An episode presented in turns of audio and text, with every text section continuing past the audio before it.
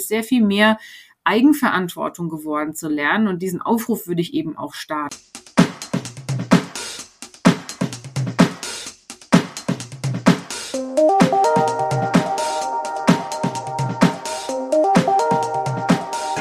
Herzlich willkommen zu einer neuen Ausgabe der Lernkurve, dem Podcast für alle Fans von Corporate Learning and Communication. Wir schauen mit unseren Gästen auf aktuelle Themen und Entwicklungen rund um Lernen und Kommunizieren in Unternehmen. Mein Name ist Dirk Schwendt. Unser Thema heute aktuelle Herausforderungen rund um das Thema Talent und mein Gast dazu heute ist Shirley Scheffer, die hier bei uns bei Accenture für unsere Talent and Organization Practice im deutschsprachigen Raum verantwortlich ist. Hallo Shirley. Hallo Dirk, vielen Dank für die Einladung. Ja, sehr gerne und vielen Dank, dass das geklappt hat. Vielen Dank, dass du dir die Zeit nimmst hier für die Lernkurve. Shirley, wir sind jetzt am Anfang des Jahres. Wir sind im Januar. Ein, ein langes Jahr 2023 liegt vor uns. Ein ereignisreiches Jahr 2022 hinter uns. Und das letzte Jahr war ja geprägt von vielen ja, weltgeschichtlichen und mhm. makroökonomischen Ereignissen, die natürlich auch Auswirkungen auf das Geschäft unserer Kunden haben, auf das Business unserer Kunden. Und mhm. In der Folge haben natürlich auch die Herausforderungen rund um das Thema Talent und Skilling zugenommen. Und die werden uns sicher auch und unsere Kunden sicher auch in diesem Jahr begleiten. Und da wäre es interessant, einfach mal auch so ein bisschen deine Sicht, deine Wahrnehmung, deine Einschätzung zu bekommen, weil du ja jeden Tag bei unseren Kunden und bei großen Unternehmen zum Thema Talent unterwegs bist. Mhm. Und fangen wir doch gleich an mit der ersten Frage. Was, wie siehst du das denn? Was sind denn die wesentlichen Herausforderungen rund um das Thema Talent, die du im Moment, jetzt zu der Zeit, wenn du mit Kunden sprichst, wahrnimmst und siehst und hörst? Und was ist da vielleicht anders als noch vor ein paar Monaten? Mhm. Also ich glaube, vielleicht grundsätzlich nochmal so auf die letzten Jahre reflektieren, äh, die wir ja auch viel zusammen erlebt haben im Markt, ist, glaube ich, immer noch wichtig und klar zu sagen, dass das Thema Digitalisierung und Veränderung getrieben über Technologie und das nochmal verstärkt über die Zeit der Pandemie natürlich insgesamt die Veränderungsgeschwindigkeit in der Welt ähm, wahnsinnig beschleunigt hat. Und ähm, das natürlich auch eine Auswirkung ganz direkt auf die Menschen hat, auf das Thema Talent und Skills, weil wir als Menschen natürlich ja versuchen, mit dieser Entwicklung insofern Schritt zu halten, dass wir ähm, die Technologie ja irgendwo aufnehmen müssen in unser Leben, ähm, in unser berufliches Leben, privates Leben, Arbeitsleben und somit immer mehr und immer schnellere Skills zu diesen Themen Digitalisierung und Technik entwickeln müssen.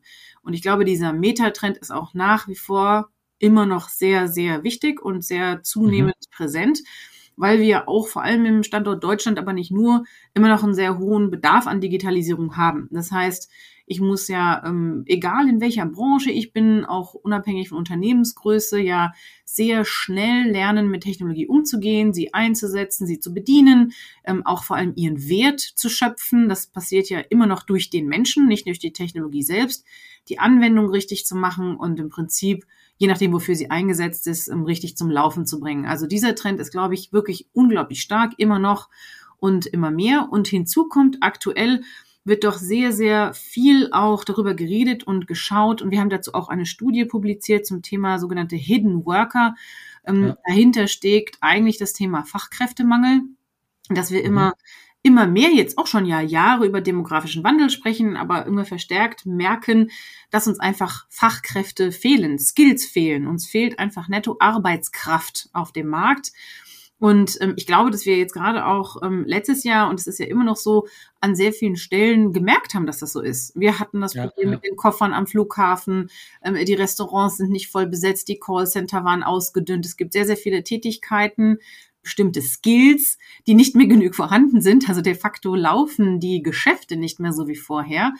Und ähm, wir haben jetzt in unserer Studie zum Beispiel festgestellt, um dir mal ganz konkret eine Zahl zu nennen, dass wir bis zu 400.000 zusätzlichen Arbeitskräften pro Jahr ab 2023 brauchen werden, um den Wohlstand in Deutschland, wie er bis dahin bestanden hat, zu sichern. Wir haben also wow. dieses Jahr den Höhepunkt der Beschäftigung erreicht mit ungefähr 46 Millionen Erwerbstätigen. Und ab diesem Jahr, also ist jetzt sozusagen richtig heiß, wenn du nach Trends gefragt hast, mhm. werden jedes Jahr mehr Menschen aus dem Erwerbsleben in Deutschland ausscheiden als eintreten. Das heißt, dieses Thema welche Skills haben wir, welche Skills können wir überhaupt noch auf unserem Arbeitsmarkt beziehen und wenn nicht, was dann, wie können wir entweder umlernen, neu lernen, schneller lernen, Skills ähm, und Talent von anderen Ländern zu uns bringen oder virtuell arbeiten. Das ist eigentlich wirklich so das Gespräch, was ich am meisten führe und dafür Strategien zu entwickeln ähm, mit Kunden zusammen, auch vielleicht unternehmensübergreifend für die Gesellschaft. Das ist eigentlich so wirklich das Thema, was am meisten beschäftigt. Genau, also diese, diese makroökonomischen, diesen makroökonomischen Bedarf, den du äh, äh, beschreibst, das, der manifestiert sich dann aber natürlich auf der einzelnen Unternehmensebene ganz unmittelbar, wahrscheinlich dieser Mangel. Ne? Ganz konkret, also im Prinzip ja. ist es ja so, dass wenn wir Mitarbeiter jetzt ähm, suchen, zum Beispiel Gut, bei Accenture ist es natürlich so, sehr viel von unserem Geschäft ist ja zum Beispiel auch Technologiegeschäft. Das heißt, wir begleiten ja sehr viel unserer Kunden ähm, im Bereich Cloud ja, also wie kommen Sie in die Cloud mit Ihrem ja. Unternehmen? Wie, ähm, wie bilden Sie dort Geschäftsprozesse ab? Wie benutzt man diese Technologie? Und da werden ja ganz klassische Rechenzentren im Prinzip neu um, anders gestaltet. Ähm, Menschen müssen andere Rollen ausüben, müssen relativ schnell sich mit neuen Technologien auskennen, mit neuen Architekturen, müssen verstehen, wie die Zukunft dann betrieben wird in der Cloud des Unternehmens. Und solche Skills ganz konkret werden massiv gebraucht, sind aber nicht so massiv da, weil plötzlich die Zukunft ähm, sehr schnell heranrollt und eigentlich so die Zeit für die um Aus- und Weiterbildung, das Erlernen neuer mhm. Skills knapp ist in so einer Transformation.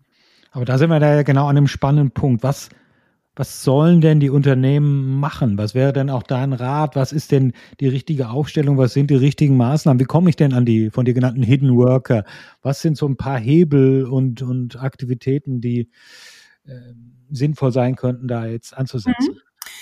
Gut, also in der Theorie ist es natürlich alles so relativ simpel. Ich muss ja zunächst mal wissen, welche Skills ich im Unternehmen habe, um mhm. dann zu wissen, welche mir fehlen. Also das ist ja so, sage ich mal, etwas, was so jedem einleuchtet. Ähm, um jetzt aber zum Beispiel gerade in großen Unternehmen, aber auch im Mittelstand kann das schon relevant werden, zu wissen, welche Skills ich habe, muss ich eigentlich erstmal in irgendeiner Art und Weise Skill Management, wie wir das nennen, digitalisieren. Also ich muss ja irgendwie abrufbar haben, was mhm. kann mein Unternehmen denn? Was, was, was ja. wissen meine Mitarbeiter? Welche Expertise ist da? Wie tief ist die Expertise? Wie breit? Und dann zu überlegen, diese zwei, drei großen Veränderungen stehen mir jetzt ins Haus. Ganz konkret, ist es jetzt ein Journey to Cloud? Ist es eine Geschäftstransformation? Ist es eine Umstrukturierung? Was passiert bei mir? Und welche Skills brauche ich dafür? Und das muss ich dann ja im Prinzip gegeneinander halten. Dann weiß ja. ich, was mir fehlt. Und dann weiß ich auch eigentlich, was ich lernen muss. Aber alleine das zu wissen, also alleine die Transparenz darüber zu haben, ist im Prinzip ein Projekt für sich. Das heißt, mhm. Ähm, in, in vielen Unternehmen weiß das Unternehmen gar nicht so genau, welche Skills eigentlich vorhanden sind. Das ist schon mal Punkt eins. Dann muss ich mir natürlich eine klare Geschäftsstrategie haben, um zu wissen, wo die Reise hingeht. Das wäre die Zukunft. Und dann muss ich in der Lage sein, für das, was mir fehlt, eine Strategie zu entwerfen, die gut bewertet und sinnvoll ist. Das heißt, wenn mir X, Y, Z Skills fehlen, dann muss ich mir überlegen, wie bekomme ich die denn? Und dann gibt es verschiedene Strategien. Ich kann sie natürlich versuchen auszubilden. Ich kann ähm, natürlich mit Geld versuchen, mir Skills zu kaufen. Ähm, ich kann versuchen, mir im virtuellen Arbeitsumfeld vielleicht Skills aus anderen Unternehmen dazu zu gewinnen, in Kooperationen zu arbeiten, etc. Also da gibt es dann verschiedene Strategien, wie ich mich verstärken kann, um dann im Prinzip diese Lücke zwischen dem, was ich habe, wenn ich es denn weiß, und den Skills, die ich brauche, wenn ich meine Geschäftsstrategie ausformuliert habe, auch auf dieser Ebene dann zu schließen. Und das ist ein relativ strukturierter Prozess. Nur ist er aufwendig, er kostet Geld. Ähm, ich muss auch wirklich de facto entscheidungsbereit sein, um zu sagen, vielleicht kann ich nicht alle Projekte vor, äh, die ich habe, die ich vorhabe, durchführen, sondern muss vielleicht eins weniger machen und dafür tiefer gehen im Bereich Skills, um wirklich die richtigen ich sag mal, Skills für die Zukunft im Unternehmen aufzubauen. Manchmal scheitert es daran, dass man einfach schon alleine zu viel vorhat. Mhm. Und dazu kommt wahrscheinlich noch all die Dinge, die wir jetzt im letzten Jahr gesehen haben, also die Unsicherheiten entstehen genau. aus Krieg, hm, Inflation, aber auch die, die veränderte Art zu arbeiten. Hat mhm. das dann auch äh, deiner, deiner Sicht nach einen Einfluss auf die von dir eben, eben beschriebenen Dinge? Was, was ist da sozusagen noch, mhm. Was kommt da noch hinzu und wie, wie geht man damit am besten um? Ich, ich glaube, es, es hat sozusagen wie alles äh, im Leben äh, und im, in der Veränderung immer Vor- und Nachteile oder verschiedene Aspekte.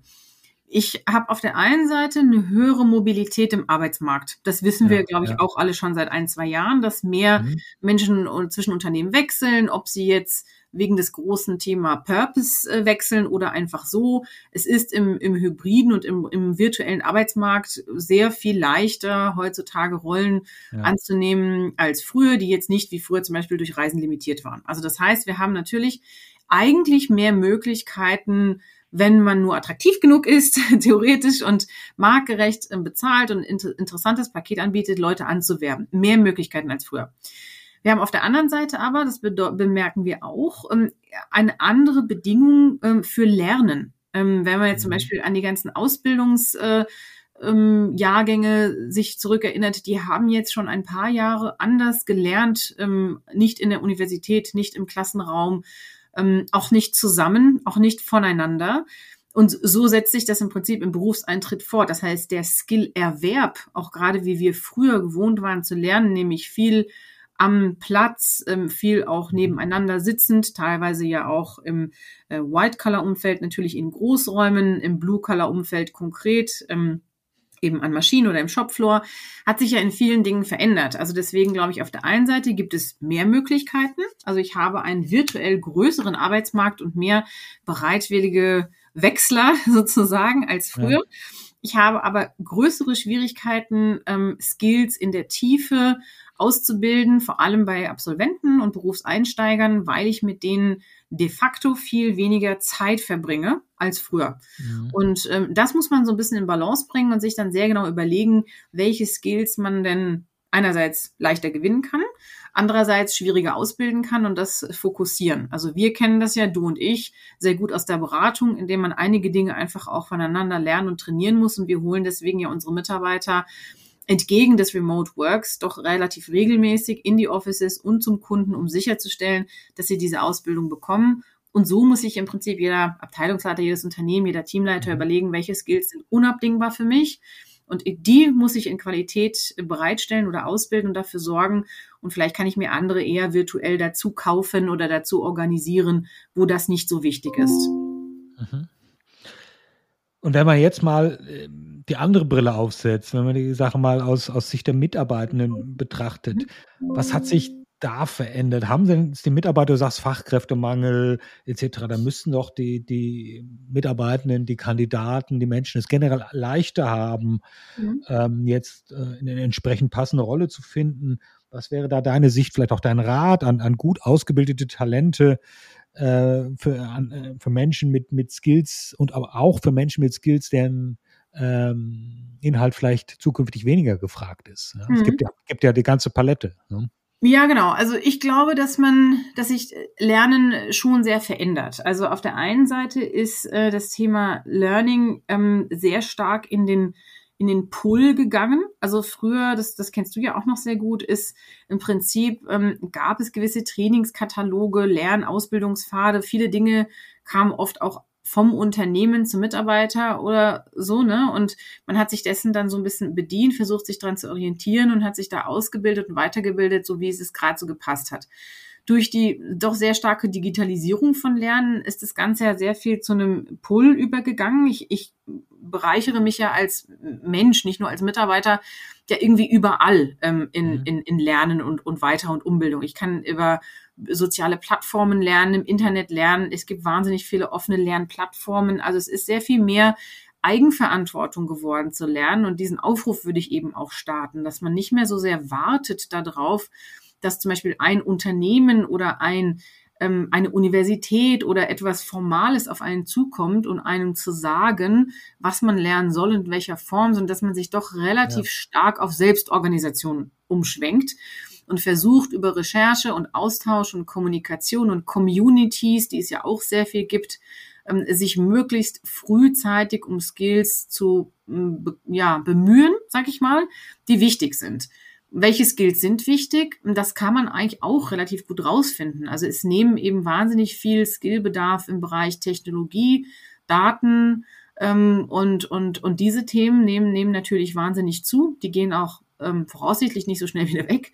Gleichzeitig ähm, bei Führungskräften nehmen zum Beispiel auch ähm, empathische Skills und das Kümmern um Mitarbeiter zu, weil das Orchestrieren von Mitarbeitern in diesem virtuellen Arbeitssetting ja viel schwerer geworden ist. Man muss sich viel mehr bemühen.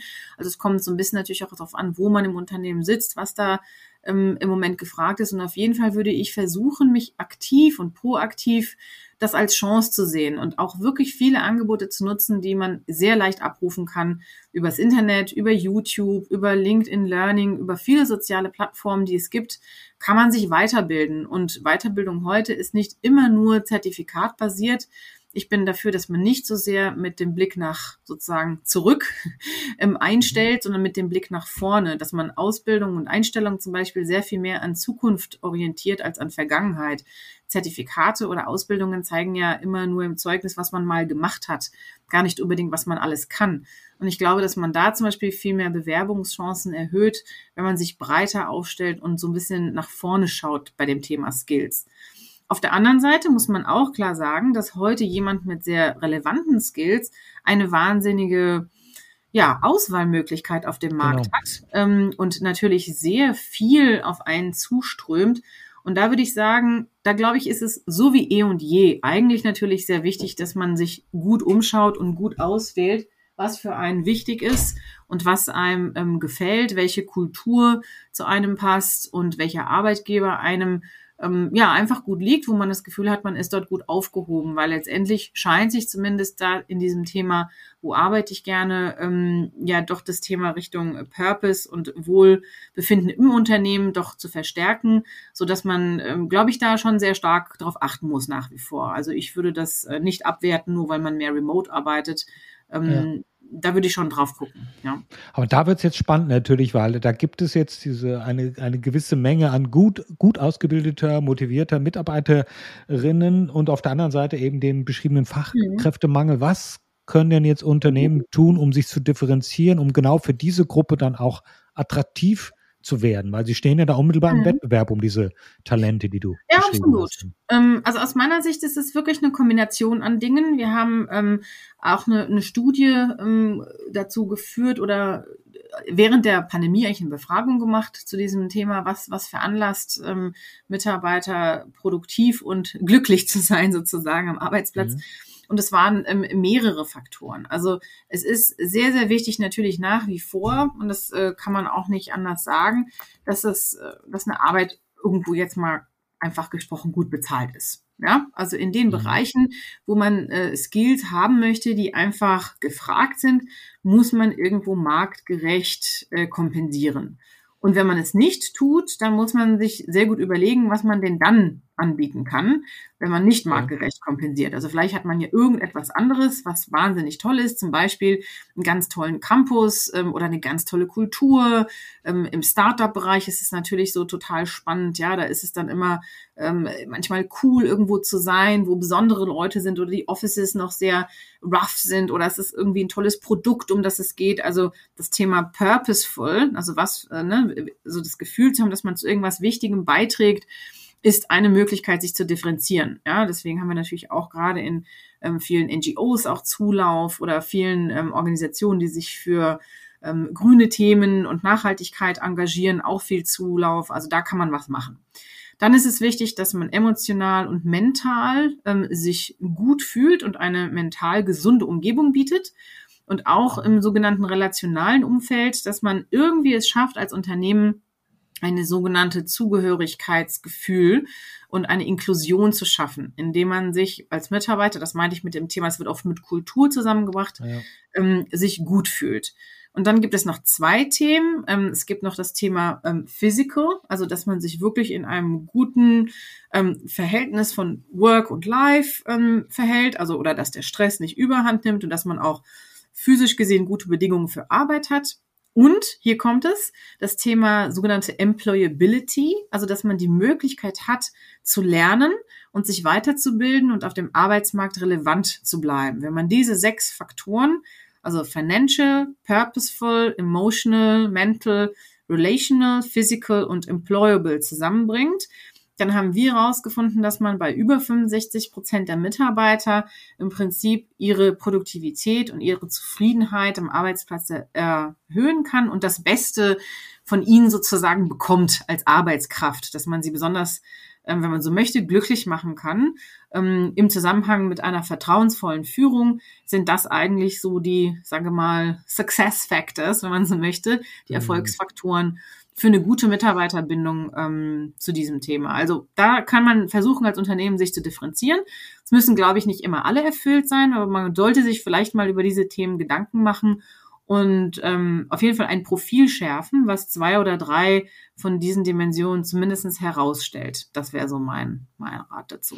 Was kulturell für viele Unternehmen wahrscheinlich auch trotzdem, selbst wenn sie sich praktisch nur auf einige, zwei, drei dieser Dimensionen, die du beschrieben mhm. hast, fokussiert, trotzdem noch ein relativ weiter Weg sein dürfte in vielen Stellen. Also spannend, ja, ja, ich denke schon. Auf der anderen Seite muss man überlegen, dass natürlich auch einfach der Kampf um die Fachkräfte eben auch ganz schön tobt. Und wenn man ja. sich nicht damit beschäftigt, die Bewerber beschäftigen sich damit. Die ist, wir haben einen Bewerbermarkt. Man kann sich oft aus mehreren Stellen eine raussuchen.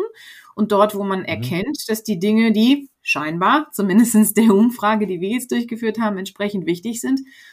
Und das andere Unternehmen sage ich mal, demonstriert vielleicht gar nichts in dem Bereich ähm, oder vielleicht sogar eher negative oder assoziiert negative Werte, das ist nicht gut. Und das Zweite, was ich glaube ich ähm, auch nochmal überdenken würde, ist überhaupt das ganze Thema Digitalisierung des Recruiting-Prozesses und der ganze Marktauftritt. Das hat natürlich heute in der Welt, in der wir leben, auch einen sehr großen Einfluss. Also ganz pra praktisch und ist auch nicht neu. Aber wenn eine Webseite eines Unternehmens interessant ist, wenn man sich mit zwei Klicks und nicht mit 20 Klicks bewerben kann, so dass einem schon während des Prozesses äh, sozusagen der, das Unternehmen nicht gefällt und, und solche Dinge, damit kann man natürlich auch eine Menge machen. Und auch das, was man über das ne Unternehmen, über sich selbst dann im Netz sagt, wenn man das dann hinterher im Verhalten, im, im Gespräch, in der Bewerbung, in der Art und Weise, wie man angesprochen wird, nicht aufrechterhalten kann, ist es natürlich auch nicht gut. Vorzugeben, etwas zu sein, was man dann nicht, äh, nicht erfüllen kann, ist auch abschreckend. Also von daher, ich würde schon sagen, es lohnt sich mit diesen Themen, äh, sich zu beschäftigen und die Präsenz äh, im, im Marketing, im sozialen Marketing und ähm, ja, im Internet einfach zu erhöhen und da aufzupassen. Da sind wir schon äh, beim, beim Thema meiner, meiner letzten Frage. Äh, Im Prinzip, du mhm. hattest es eingangs erwähnt, Digitalisierung, Digitalisierung, aber wahrscheinlich auch rund um das Thema Talent. Wie wird sich denn deine Einschätzung nach die Rolle der, der Technologie rund um Talentthemen äh, vor dem Hintergrund all der Dinge, die du äh, heute beschrieben hast, äh, verändern, entwickeln? Mhm. Welche Rolle wird Technologie für diese Talentthemen spielen? Also ich persönlich glaube, dass die Rolle, ähm, wie soll ich mal sagen, der Technologie grundsätzlich ähnlich bleibt, aber ihre mhm. Bedeutung zunimmt. Also ich glaube, Technologie hat einen festen Platz in der Welt, in der Arbeitswelt, auch in der privaten Welt. Und ich, ich kann nicht erkennen, dass es einen Trend gibt, der rückläufig ist, sondern eher, dass sie, sag ich mal, sich in der Technologieart oder in, in der ähm, Ausprägung, vielleicht auch im Effekt auf unser Leben verändert, aber im Prinzip ist sie da und es, es, es ist irgendwie alles in der Welt mit Technologie verknüpft. Von daher glaube ja. ich, dass die Rolle für Skills, für das, was wir tun müssen, zumindest im Kontext von Arbeit, in der Regel eher eine Vertiefung des Verständnisses für Technologie erfordert. Ich glaube nicht, dass wir alle technischer werden müssen und das geht ja auch gar nicht mhm. so richtig. Wenn ich jemand bin, der einfach künstlerisch begabt ist oder sprachlich oder sportlich, dann brauche ich und kann ich nicht plötzlich ja. Programmierer werden. Das macht auch gar keinen Sinn.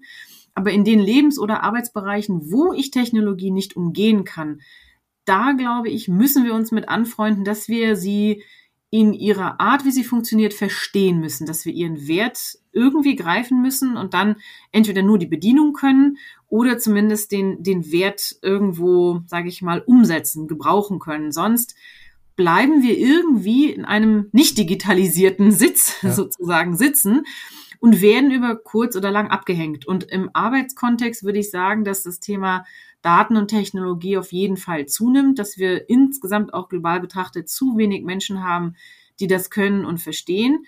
Und ich persönlich glaube, dass da auch ein, bisschen viel Respekt manchmal davor der Grund ist, warum man das Thema nicht angeht, weil es ist ja nicht so, dass man nicht grundsätzlich auch als einfacher Bediener von Technologie oder über das Lernen des Internets und einfacher Applikationen nicht doch eine Menge Skills erwerben kann. Manchmal hat man einfach zu viel Respekt davor und glaubt, dass jetzt eben jeder zum Programmierer werden muss. Das ist ja nicht so.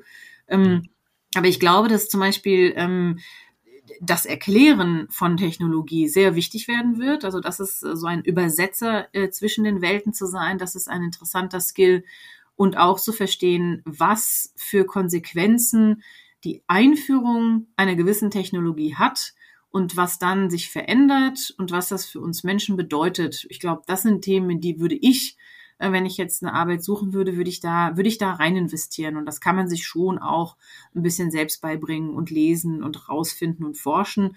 Das muss nicht alles sozusagen im äh, klassischen formalen Raum eines Klassenraumsettings oder einer Zertifizierungsausbildung erfolgen. Also da glaube ich, kann man schon selbst auch jede Menge äh, tun, um da weiterzukommen.